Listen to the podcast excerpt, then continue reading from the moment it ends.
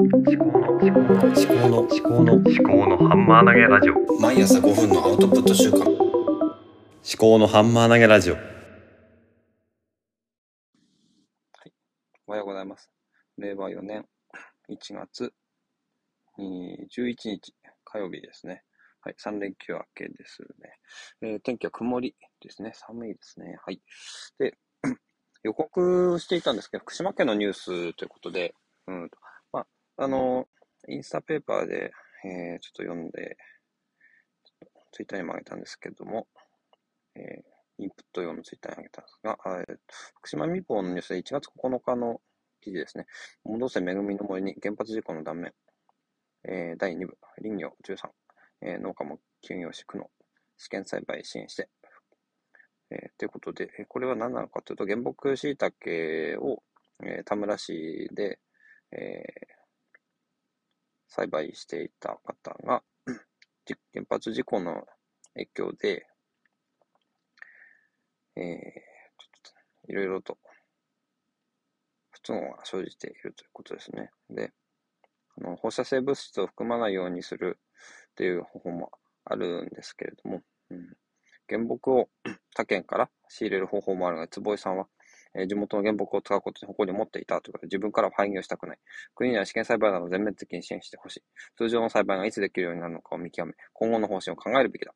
ということですね。えーつうん宮古寺地区の原木生産を途絶えている。しかし将来を見据えて山を再生させようと動き出した団体があると。まあ、こういう続きがなんかあるみたいですね。はい。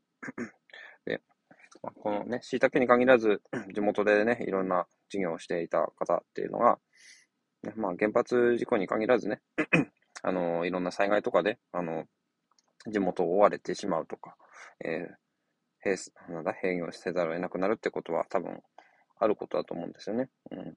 から、うん、なんだろうね。こういうのはね、生きていければいいじゃないかっていうね、そういう言い方もあるかもしれないんですけどね。はいけないとこもあるんだろうなということでね。まあ、私も人事みたいな感じでね、こういう記事読んでますけどね。どういうことが起きるのか。私の家がね、なくなっちゃうとかね、そういうこともあるかもしれないですからね。で、地元にやられなくなるとか。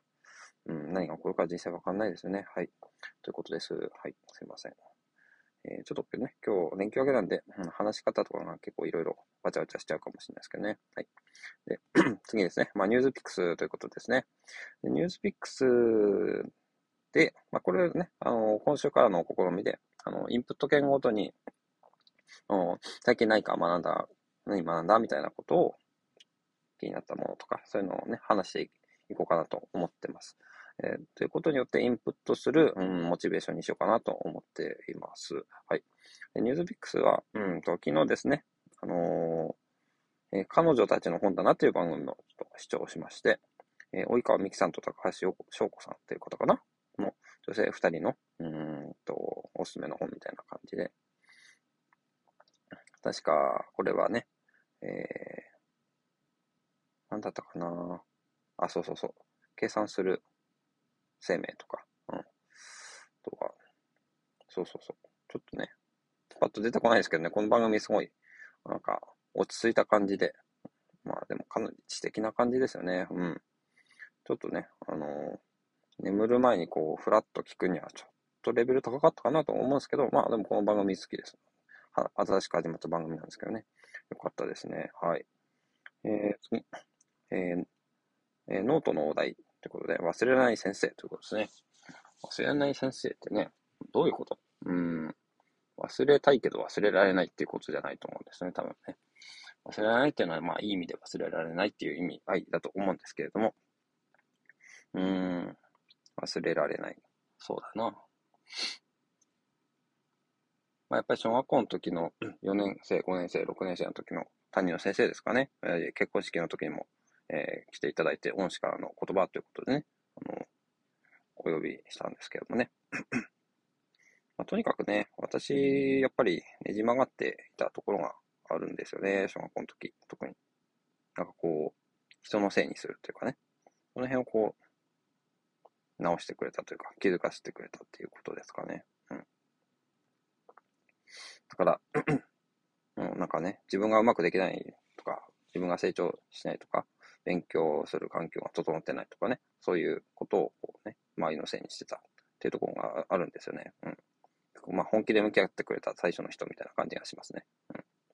まあ、それまでのね、先生、1年生、2年生、3年生の時にも、まあ、2人の先生がいましたけど、ね、別に本気じゃなかったってわけじゃないですけど、やっぱりね、年齢が私も低かったですからね、うん。感じ取れなかったのかもしれないですね。この先生の本気度とか。うん。まあね、先生に関してはね、もっといろいろとね、思い出せることはありますけどね。はい。まあ、こんなとこにしときましょう。えー、で、次にですね、フリートークということで、フリートークってなんじゃっていうことで、ちょっと今明日からはもうちょっとテーマを絞っておこうと思うんですけども。うん。まあ、なんでしょうね。あ、そうそうそう。この、まあ、音声配信のやり方についてですけども、あの、まあ、図書館で本を、え、毎週10冊書いてくるわけですね。で、えー、それを1日1冊話をしていければなと思うんですね。なんでその本を借りたかっていうところ。で、この本を読んで何を思ったかっていうのは、そこまで喋れなくても、な、何のためその本を借りたかっていうことだけでも喋れれば、まあ、いいのかなというふうに思うんですね。あとは、あの、借りた本じゃなくて、買った本とか、そういう自分で所有している本についても、やっぱり話をしたいなと思うんですね。で、今のところ、ブクログに両方登録してるんですけど、ちょっとね、区別できないっていうのがあって、やっぱり別のサービスにしようかなと。うん。最初分けて、で、またブクログに統一して、で、また分けようかなって今思ってるところなんですよね。で、登録したものを自動でツイッターに上がるんですよね、ブックログっていうのは。まあそういう設定してるんですけど。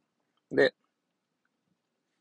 その中から iOS リマインダーに登録してあるんですよね。で、ブックログじゃなくて別な、なんか読書管理アプリで自動で上がるやつないかなってちょっともう一回見直してみたいと思うんですね。で、それで、図書館の本のリマインダーと、普通に自分が買った本の Kindle とか Audible とかで持ってる本とかのリマインダーをやろうかなとか思ってるんですよね。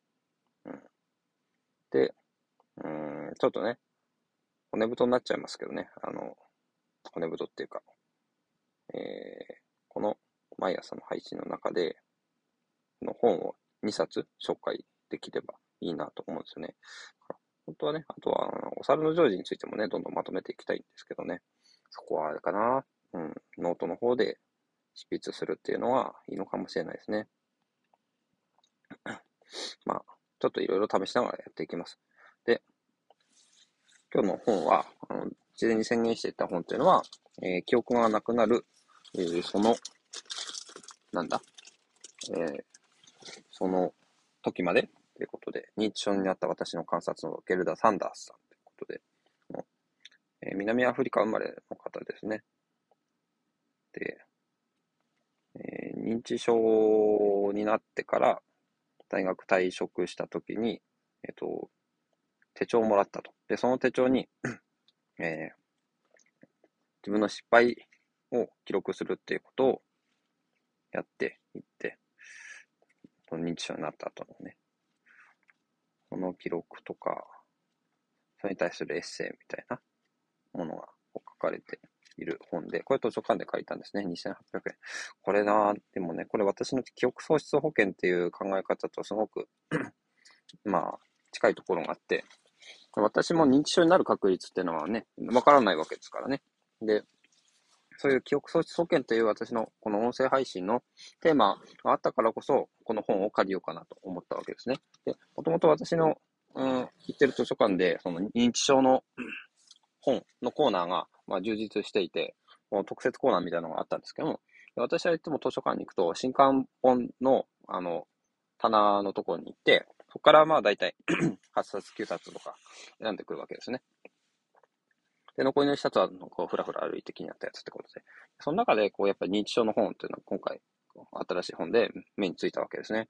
だから、ちょっとこの本ね、読んでみて、もとも認知症ってどんな感じなのかなっていうのをね、自分がいつなるかもわかんないですからね。やっぱこうやって音声配信してることも何かの、ね、達しになるのかもしれないですね。